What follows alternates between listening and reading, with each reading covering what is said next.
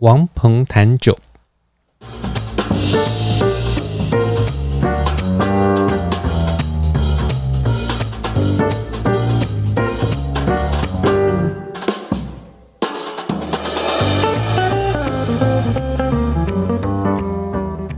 这个节目要带你掌握生活中关于酒的大小事。你会在这里听到实用的酒类常识，包括怎么选、怎么买、怎么品、怎么做餐酒搭配。我会跟你分享业界观察、有趣经历、餐厅体验，还有我身为酒类文化教育工作者的所见所闻、所思所感。节目也会安排高知识含量的内容，像是酒类图书导览、各式酒类专题。我会带你踏上品味养成之路，跟着我们脚步，你也可以过有酒相伴的惬意生活。如果你是厂商，欢迎赞助我们或者与我们合作。欢迎收听王鹏谈酒。这期节目我们要聊聊的是葡萄根瘤蚜虫。Phylloxera 是怎样的虫虫危机？我是王鹏，我是咪咪，我不是虫虫，好像很得意下了这个标题“虫虫危机”。我我没有很得意，哦、我只是觉得就是 就是一个标题。好，永远就是把那个关键字的原文卡在中间。这个题目也是蛮难想的，其实。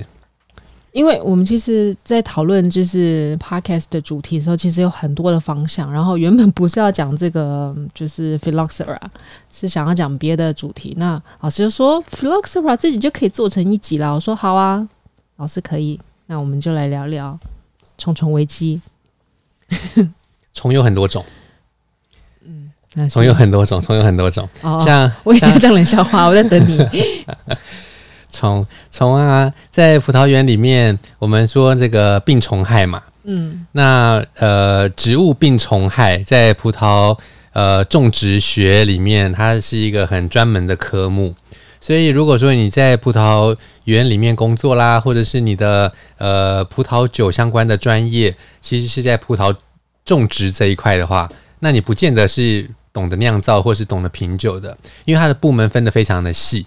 嗯，那以植物这个呃病虫害或是嗯、呃、葡萄品种的研究等等的，关于葡萄园啊土壤这些，又可以再更细分成我刚刚讲到的那些东西。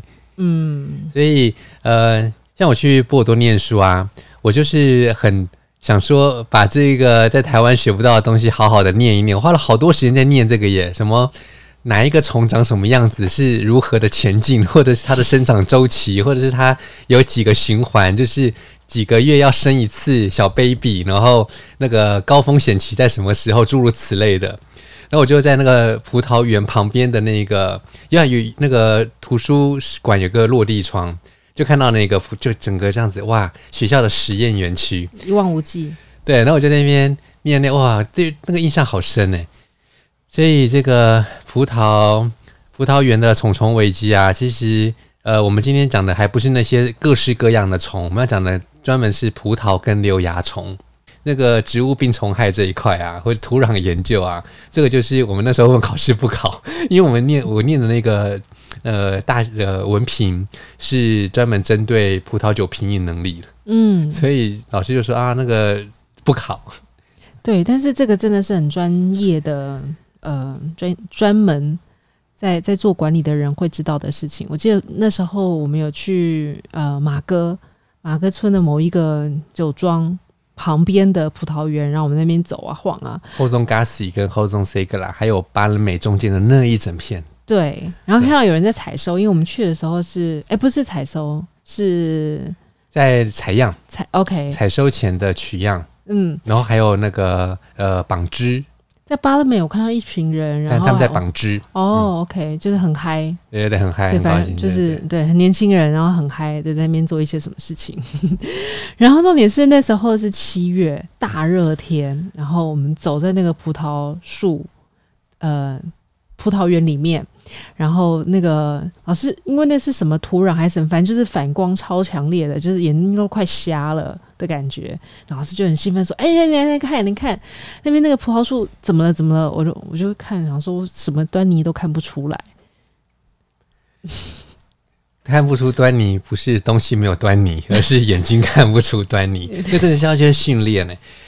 在葡萄园里面，就是那些生病或是被特别处置的这个树，都会被做个记号，可能是绑个东西啊什么的。嗯、然后明明那时候还很好心说：“哎、欸，不然你看到这个生病了，你要不要把它记录下来，然后跟酒庄人讲？说酒庄人应该比我更清楚。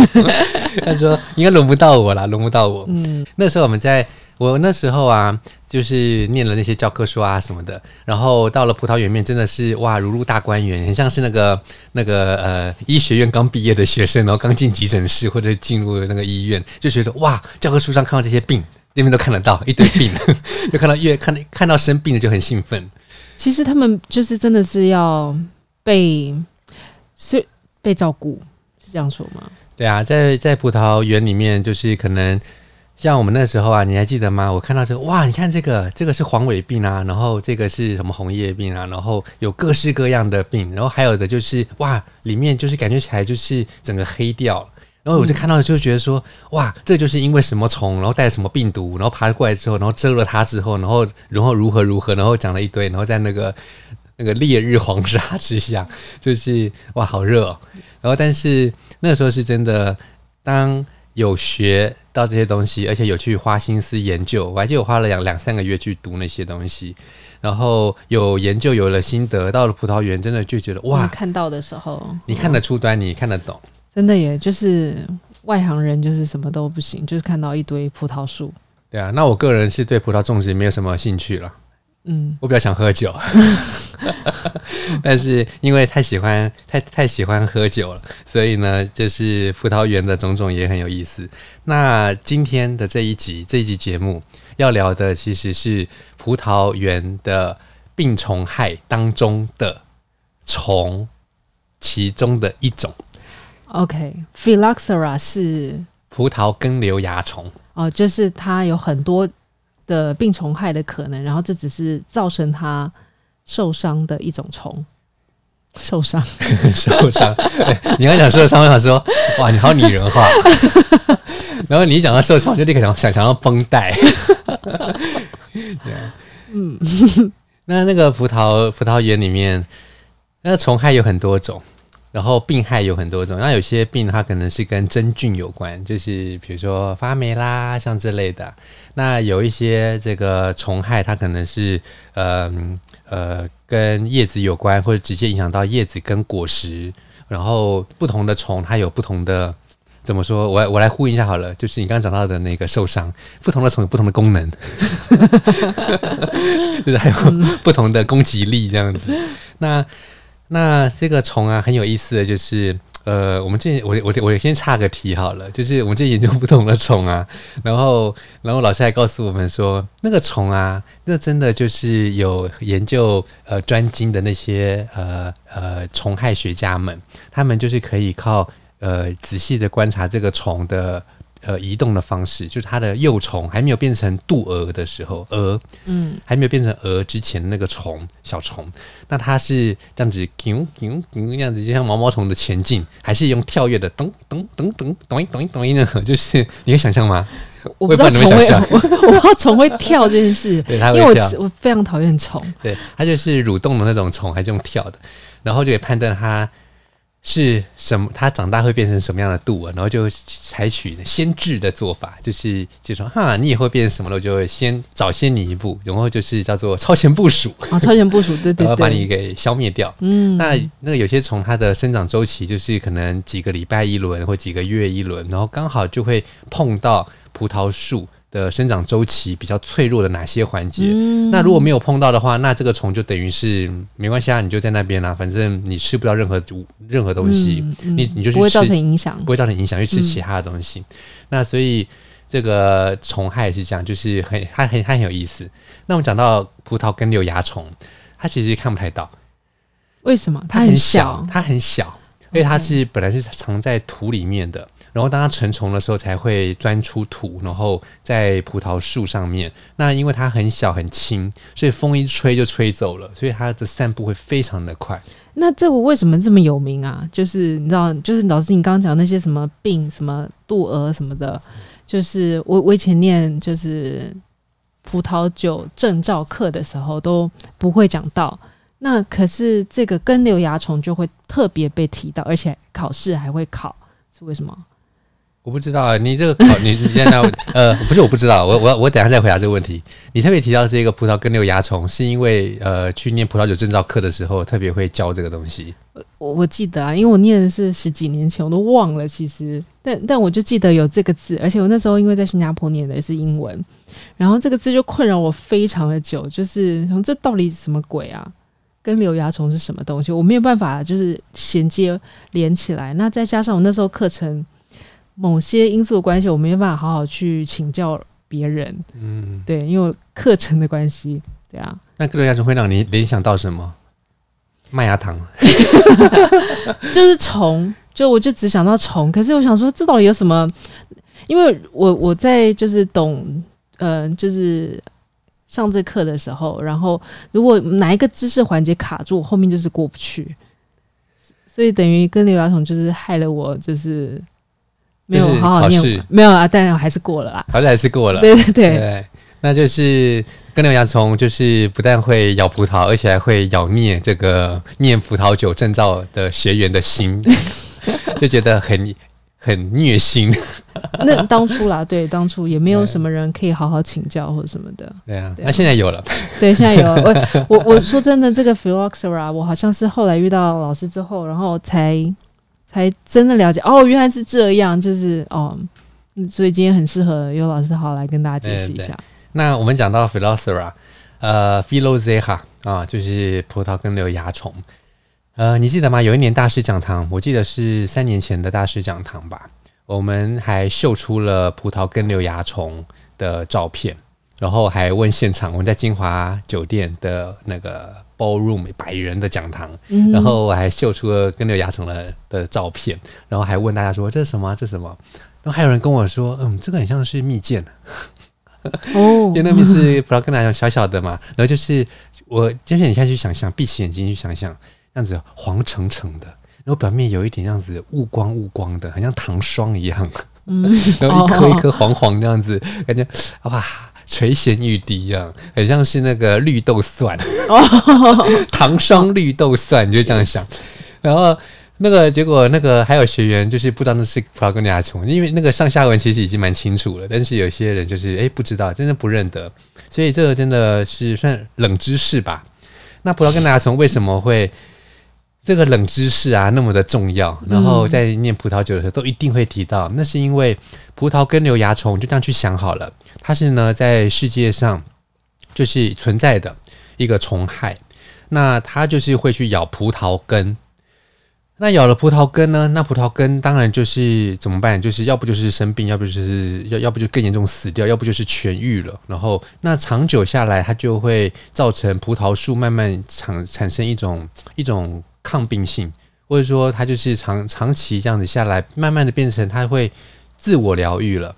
所以葡萄根瘤蚜虫，它在咬啮这个葡萄树的根的时候，葡萄树就是会慢慢的枯萎，慢慢的凋谢，然后慢慢的失去活力。那可能你蛮这个比较快的话，三年五年；慢的话，可能十年，它就是慢慢的就是失去活力。那没有见过的人就会不知道哦，我的原来是葡萄树生病了。嗯，那其实葡萄园里面的病虫害有一些其他的病。也类似像这个样子，就是症状是类似的，比如说你、嗯嗯、你你流个鼻涕啦，打打打个喷嚏啦，你咳嗽啦，你可以是 COVID nineteen，或者一般一般感冒或者是流感，流感对不对？Okay. 你就是它的症状类似，判，判定嗯嗯，所以那个葡萄园里面的研究就是说啊，葡萄树对不对？死掉了，我们来解剖。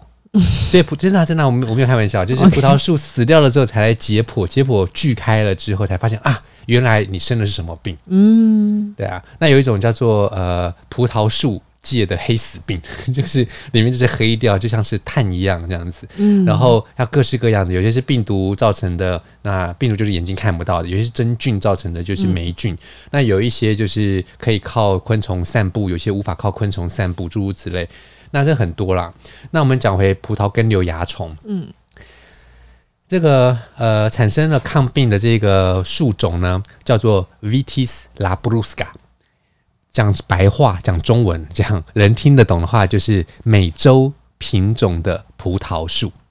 我跟你讲，Vitis labrusca 兰布斯卡，拉布鲁斯卡，拉布鲁斯卡。Anyway，这个呢也是困惑非常久的，很困惑，对对对，很多人都很困惑，就说：“哎，朗布鲁斯科，朗布鲁斯科是不是气泡酒？”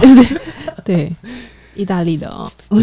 然后意大利的哦，这个我听过，这个 Vitis Lambrusco，应该是说这个 Vitis Lambrus Lambrusca，拉拉拉布鲁斯卡，拉嗯拉布鲁斯卡，对。这这个也是跟我生活距离非常遥远的东西，当然很遥远了。第一个它是美洲，第二个它是葡萄树。对，然后我就 想说这是什么东西啊？对对，那总之啊，就是这个品种啊，它就是产生了这个可以呃自我疗愈的能力，所以呢，这个美洲的葡萄树就不怕根瘤蚜虫喽。嗯，那以前呢、啊，在这个横跨大西洋，就是欧洲跟美洲横跨大西洋这样子的跨海的交流是相当频繁的。那你这个交流的频繁，包括了很多东西，人的交流、物品的交流、动植物的交流、嗯、商品的交流，诸如此类的。那这些交流啊，随着时代的演进，越来越便利跟快速。所以呢，在一八七零年代的时候，发明了可以更快速横跨大西洋的汽艇。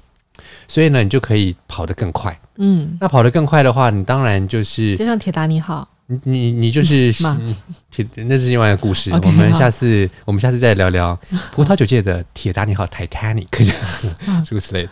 那所以这个速度增速度变快了，就意味着什么？原本要花呃上把个月，嗯，好几个礼拜才能够横渡的这个大西洋，现在只需要两三周。譬如说。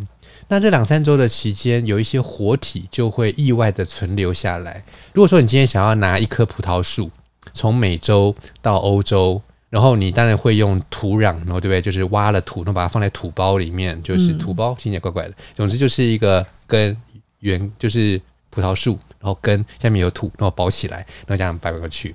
那你就会把土壤里面的虫。也一起带过去。嗯，那到了欧洲的时候，这个葡萄根瘤蚜虫发现，哇，我在美洲吃了这个葡萄树，就是我是吃一样的东西啊。那结果为什么我到了欧洲，然后吃欧洲的树，然后欧洲树就死光了？而且那不好吃，而且它摧摧毁了欧洲这个绝大多数的葡萄园，所以。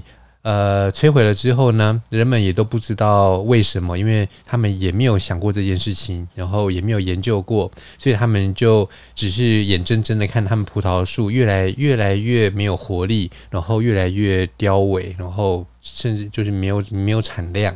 所以这个时候，有些产区甚至还跨越国界去其他的地方找葡萄，然后来充作自己产区的葡萄酒来卖。那那个年代也没有所谓的原产地这样子的认证，所以就造成了很多后续的问题，包括假酒啦等等的。然后假酒就造成了呃酒农的不悦不爽，于是开始出现抗争起义。所以呢，这些动荡的局势。最后促成了法国政府推出了原产地认证的标章，像这样子的认证的体制，就是一个地方种出来的农产食品做出来的农产食品才能够标这个地方的名字。嗯，那这个体制出来之后，不只是葡萄酒、乳酪也可以用，然后到了欧盟呃的时代，欧盟的相关的农业法规也是仿也是用这个法国的这一套作为蓝本的，所以这个故事是一整串的。嗯。嗯，所以它很重要是在这边，它等于是催生了现代的这个呃农呃原产地农产食品的原产地的认证这种溯源机制的一个根源。嗯，葡萄根瘤蚜虫。那它当初是如何？因为它可能它繁殖很快吗？要不然它怎么可以？摧毁了几乎所有欧洲的葡萄园。它繁殖非常的快，它在短短的二十五年间，二十五年你好像觉得好像好像不痛不痒，但是二十五年间是一路的，就是你你想看我们现在所经历到的这个 COVID nineteen 这个新冠肺炎的疫情，刚开始就是哇，就是一下子哪里就是死了一一一一票。然后它还会再回来，因为你还没有找到完整的解决方法，然后彻底的根除或者彻底的解决的时候，它就是会一直延续延续。所以刚开始的时候，人们还不知道到底是为什么。然后他们那个时候啊，你去想想看，中世纪的时候遇到了鼠疫啊，那个黑死病等等的，哦，人们真的是慌，那个害怕，非常的害怕、恐恐慌、嗯、恐惧那种心理的那种呃，那种比害怕还要更高等级的，就是那种 angoisse 那种就是深沉的那种恐惧。恐惧，嗯，那为什么？因为他们想说人无缘故就死了、欸，嗯，就无缘无故、欸，哎，嗯，然后那时候人们。在中世纪的时候，人们相信，哎，神职人员啊，是最被保庇的那些，就是最被保佑庇护的那些人，什么每天都在圣母玛利亚、耶稣基督之名什么的，哎，他们也都死了，嗯，然后没有因为他们的他们的可能职位、职业、灵魂 或是什么什么位阶，然后就可以逃过一劫，没有哎，所以那时候现在他们很恐慌。那葡萄干的蚜虫也是。欧洲人们没有看过，嗯，美洲的人们也没看过，但美洲人们也不知道这是他们带过去，他他是他是他们的土地上出来的东西，然后被带过去的，嗯，所以呢，那时候人们就开始想说啊，是不是应该来点驱魔仪式啦，或者是说找这个这个这个小男童啊，对不对？每天去葡萄园里面撒尿撒了个两三泡这样子，然后各式的方法都用都用尽了，然后最后就是真的没办法。葡萄园就是你，就是眼睁睁看它死掉，你去撒什么什么都没有用。然后最后呢，才在这个这个接二连三的这样子的研究当中去发现，哇，原来是怎么解决这件事情？那我就最最后发最后发现了，这个是呃美国跟呃法国算是呃联合研究的结果，也算是嗯、呃、彼此启发。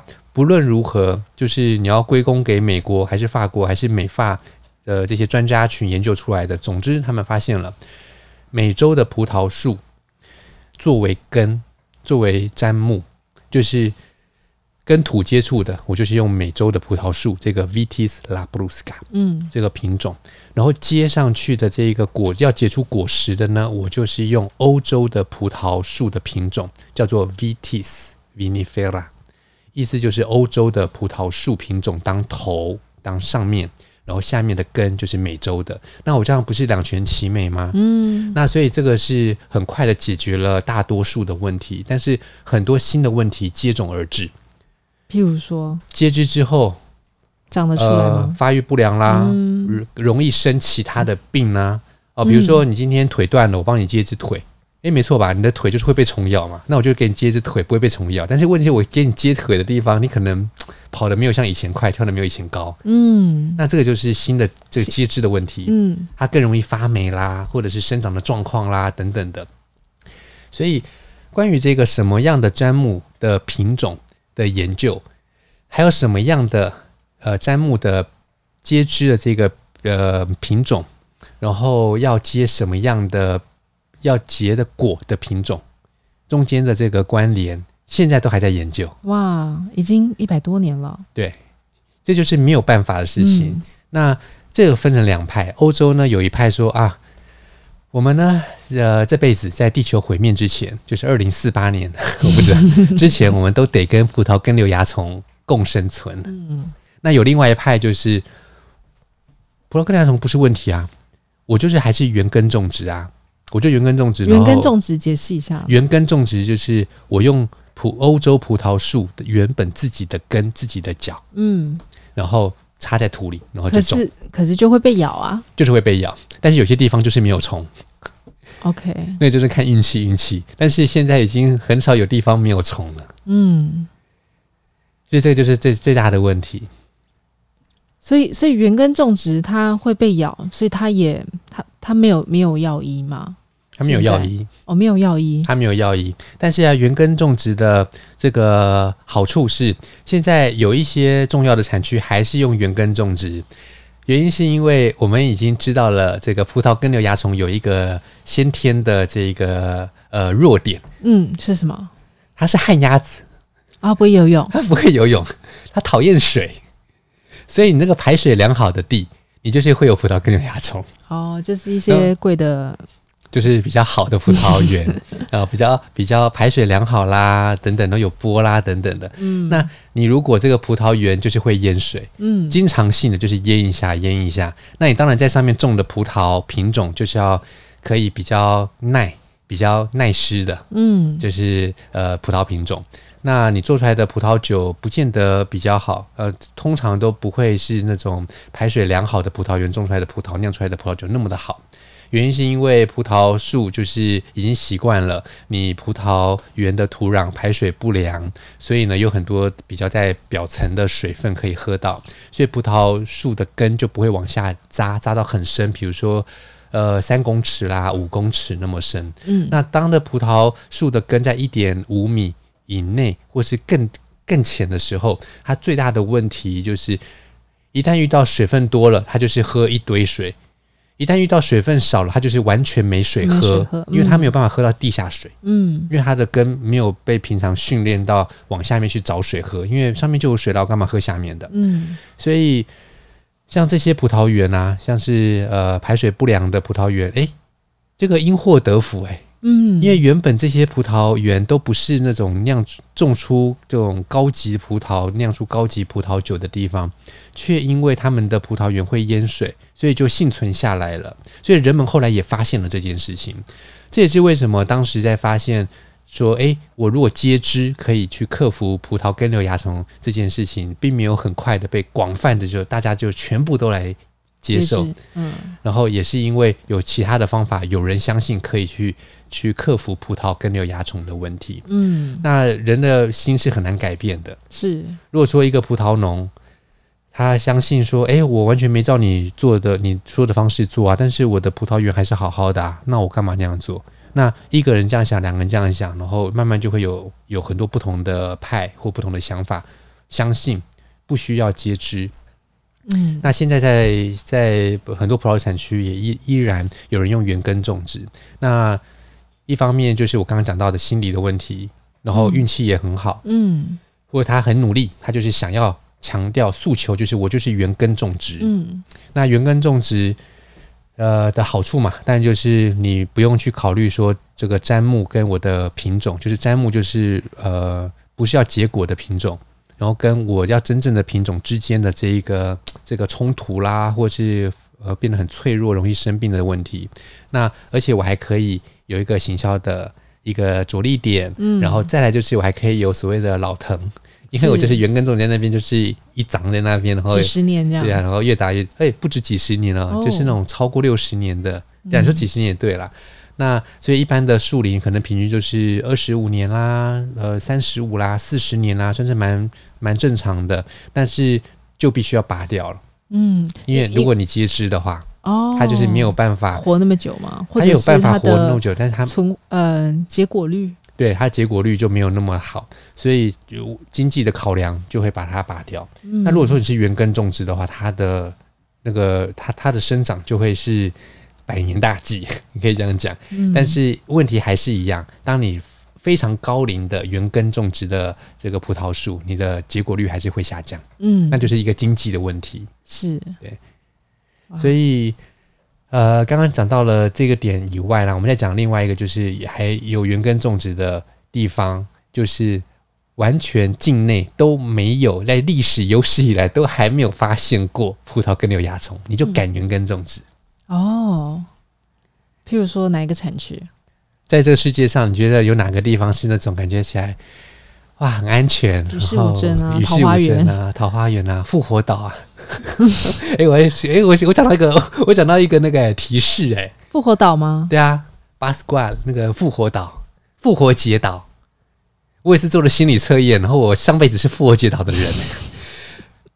然后有一次啊，我去那个智利的时候，嗯，然后我就想说，哎、欸，去智利，既然都已经来到那么远的地方了，应该去个复活节岛。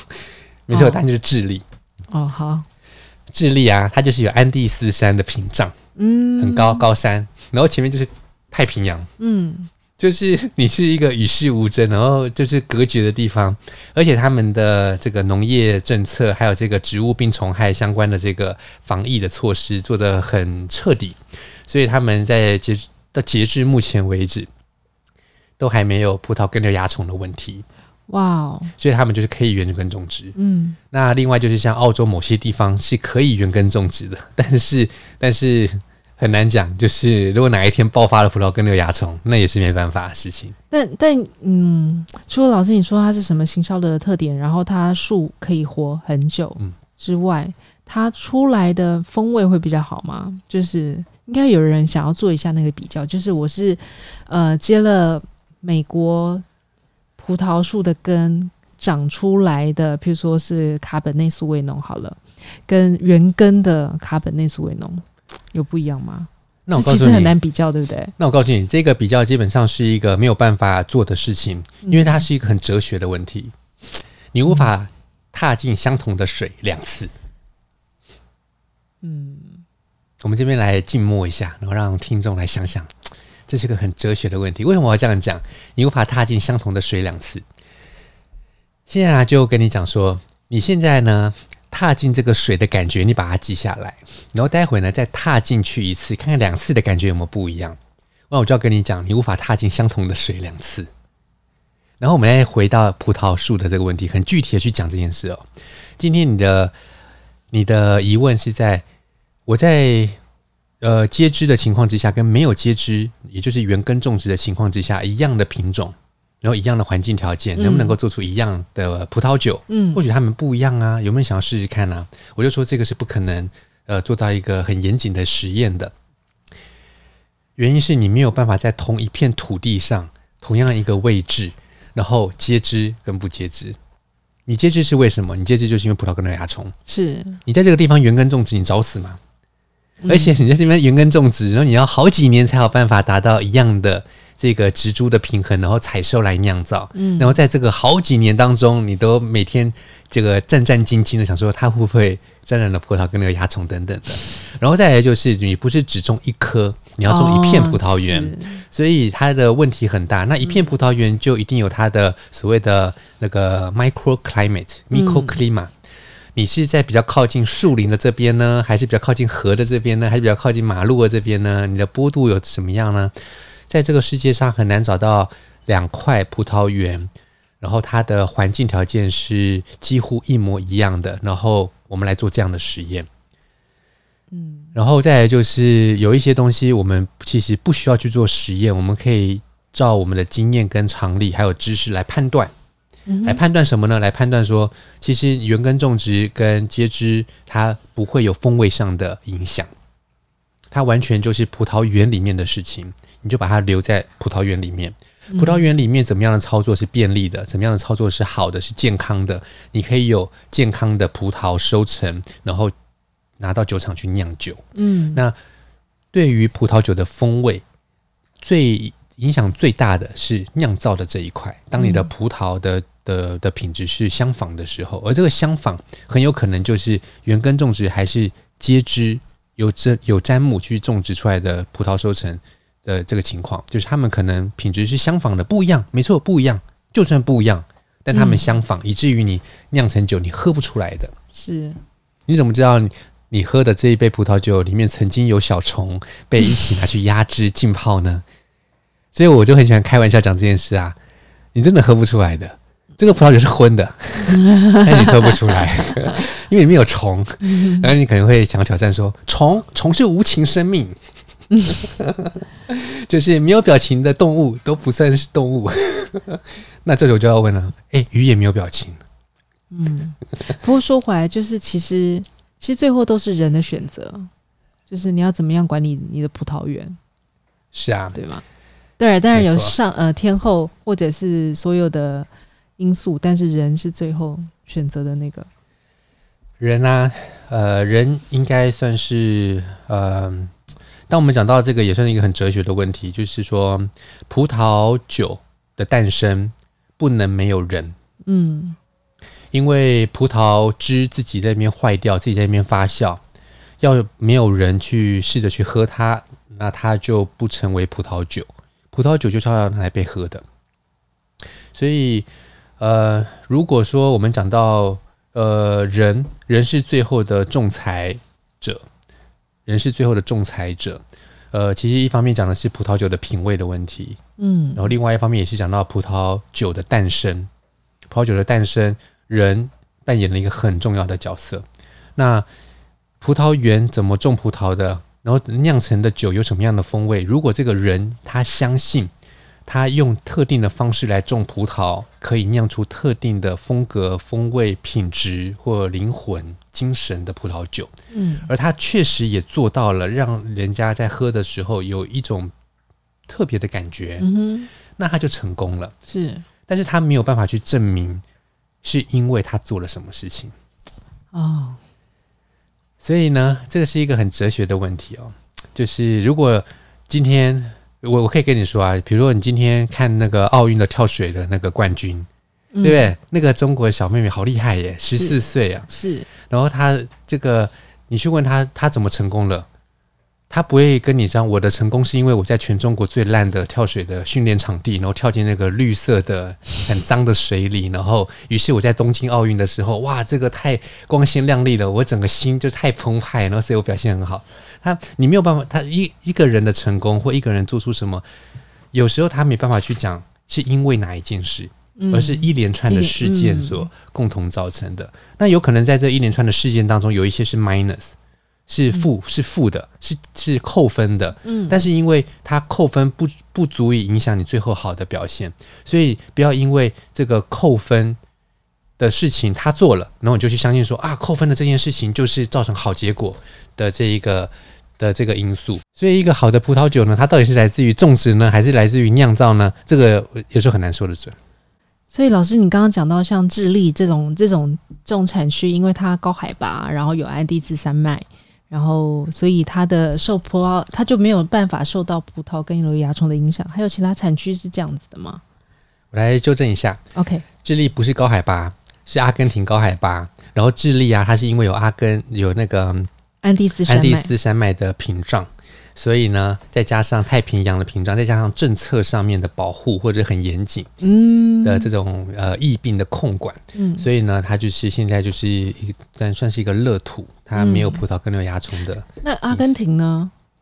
阿根廷，阿根廷是一个很特别的地方。阿根廷有没有葡萄根瘤蚜虫，我不知道。嗯，但是阿根廷它的环境条件是得天独厚的。呃，葡萄根瘤蚜虫，嗯。的情况不知道，这边的地方得天独厚，为什么？因为它的日照很充足，它有一些葡萄园甚至是在云带之上，所以它的降雨非常的少。嗯，那葡萄刚好是一个不太需要很多水分的作物，所以呢，在日照充足、水分也不太多的情况之下，也不容易发霉，所以葡萄园就会自然而然的很健康，甚至在欧洲。有一些地方种的不容易熟的葡萄品种，来阿根廷就找到了一个灵魂的故乡，就是就是那个葡萄，如果你是他的话，你会心里的台词会是这样子的：我在法国生长了好几百年，从来都没有成熟过，嗯，来到了阿根廷的这片接近阳光的热土。的乐土，热土 很热，又热然后又快乐这样的 的热乐土。的热乐土。我熟了，我熟了，而且呢，这个这个我酿出来的葡萄酒，甚至还让阿根廷站上世界葡萄酒的舞台，插上一个一根旗子，旗子，旗子，对，所以所以再讲就是这样。那所以你就讲到那其他产区，对啊，其实我刚刚讲到西班牙是这样。因为啊，西班牙不是没有葡萄根瘤蚜虫，而是因为它也一样有屏障。那它的屏障就是它跟这个法国之间有比利牛斯山，而且它很难很难穿越。那很难穿越呢，它其实造成了一些问题。在西班牙的北部有一个一些重要的产区，像是有个地方叫做纳瓦拉，纳瓦拉，然后有一个产区叫做利奥哈，嗯，利奥哈。那这些地方的人呢，就是他们在早期的时候，就是有一些士绅，有一些士绅啊，然后一些商人啊，他们想要呃投资，然后想要经商，然后于是他们就想要盖铁路。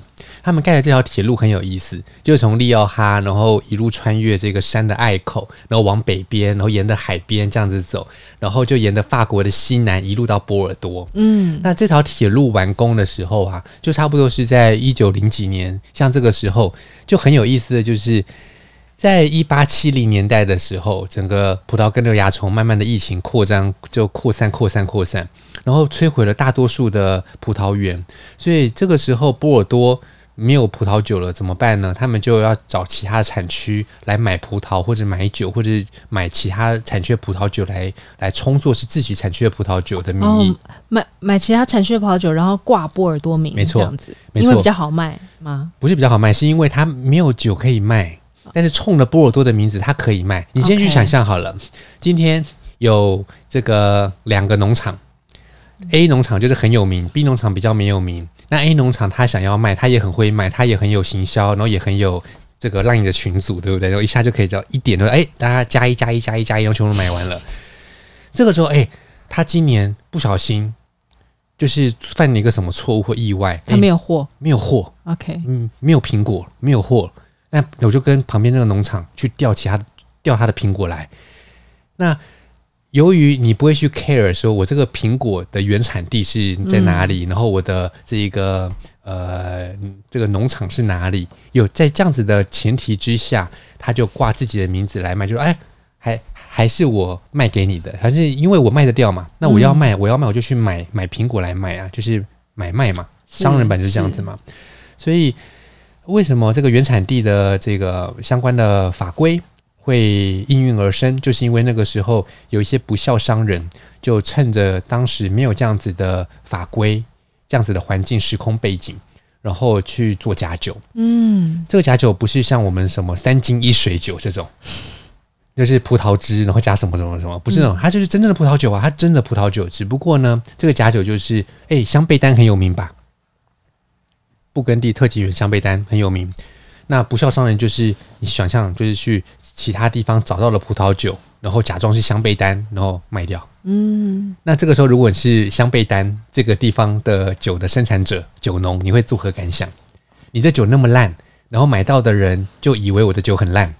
然后呢，这一个香贝丹这个名字应该是我的专利、专属，对，我的专属。结果你假装是香贝丹，嗯，所以这个酒农啊，就慢慢的这个情绪。高亢，然后越来越不满，然后就从这个法国南部一路这个起义，然后抗议啊，然后一沿路这样子捣乱，就是你知道法国人一个人就是抱怨，两个人就是就是吵架，三个人就是革命。嗯，所以你看一群酒农，他们掀起这革命，就是从这个二十世纪初，然后一直到一直到一九一九零七啊零八年，大概那个时候，就是一路到了香槟区，这就，就是一路闹上了。从南闹到北，嗯，所以就促使了当时的法国宰相克里蒙说，就是要正视这个问题，然后推出这个原产地这样的法规。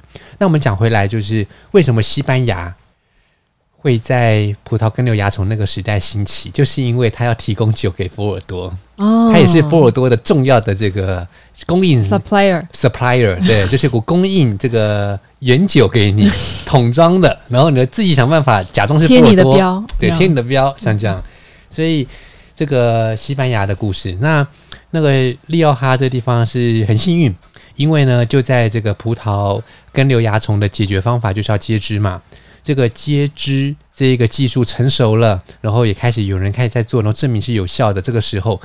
葡萄根瘤蚜虫入侵了西班牙，嗯，有点像是说，哎、欸，西班牙原人都没没没生病，没生病，没事，然后忽然就，哎呀，糟了，我们也爆发了，就，哎、欸，爆发疫情，明就明天啦，因为你你这个爆发疫情的时候啊，我刚好已经发已经有疫苗了，这样，嗯，所以这是西班牙西班牙的故事，所以利奥哈也是接枝的。呃，有一些是原根种植，有一些是接枝的。现在几乎几乎呃，在在在地球上的这个葡萄园，几乎都是要几乎都是要接枝的。那那，那如果是原根种植，它会特别写在酒标上吗？呃，有些呃几乎不会，但是我相信有些会，因为我相信那是他们的骄傲。那原根种植的法文或英文会是什么？哎，我不知道它的英文呢、欸。呃，这应该可以去查一下，应该是很容易可以查到。嗯，那法文是，就是呃 franc，就是 franc，franc 就是很坦白的。哦，就是我是用我很坦白的、坦然的脚，双脚站在这片土地上。哦，很传神哈、哦。是，哎，我好像有看过哎。嗯，嗯哦，好特别的表达方式哦，有时候法文都会有这种。对啊。嗯。对，也很传神，真的，很传神。对啊，对，就是跟英文可能就是截然不同。对啊，所以那个用法文学葡萄酒是很有意思的。你看到你会会心一笑，你会觉得哇，真的记得。嗯、像那个那个葡那个，我们之后可以来做一集讲甜酒，比如说冰酒也是甜的，对不对？嗯、然后什么晚迟斋晚斋，然后有法国有德国的也是甜的。嗯，那这个甜酒到底怎么做啊？然后有些有有一些是采下了葡萄，然后风干，然后再来做成了甜酒，像意大利，嗯、对不对？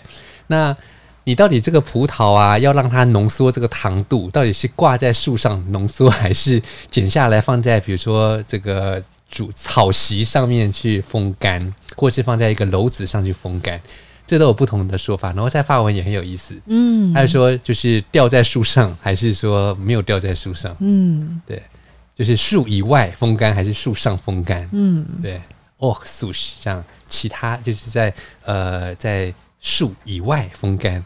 对还是 sur souche，意思就是在树上风干。对，它而且它就是是是刚好是像对联一样的，所以那个字很很容易记，你记得一个就不会忘记另外一个。好，那我们之后再来谈这个。对对对对，好好，所以这就是我们这一集呃，葡萄根瘤蚜虫 Phyllosera 是怎样的虫虫危机？希望呢，对呃你这个喜欢葡萄酒的你。可以呢，有一些不一样的视野，然后认识一下在葡萄酒界里面，除了爱喝以外，然后有些想要去读证照的人，就会会不会被这个卡住的一个点。对啊，如果不喝葡萄酒，也是一个蛮好的知识点。嗯，没错。所以这就是我们的虫虫危机，我们下次见喽，拜拜。